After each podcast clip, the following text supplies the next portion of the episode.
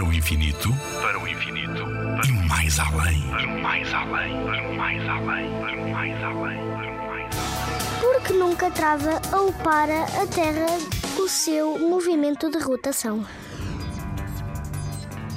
A Terra formou-se a rodar sobre si mesma.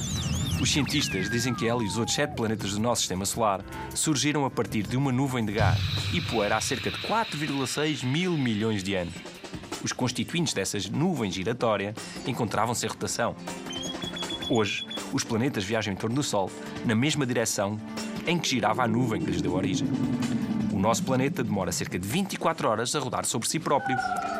Como sabemos que o seu perímetro no Equador é de aproximadamente 40 mil quilómetros, significa que uma pessoa no Equador gira a 1600 km por hora. Aqui em Portugal, como o perímetro da Terra é menor, deslocamos-nos um pouco mais devagar, perto dos 1300 km por hora.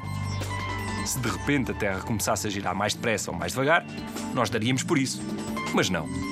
É verdade que a velocidade de rotação da Terra tem diminuído um pouco desde a sua formação. Quando o nosso planeta se formou, girava mais depressa. O efeito da gravidade da Lua sobre a Terra provoca as marés. O movimento dos oceanos trava a rotação da Terra. E em cada século, um dia na Terra dura mais meio minuto. Nuno Milagaya, do Parque de Astronomia de Constância. Na Rádio ZigZag, há ciência viva, porque a ciência é para todos.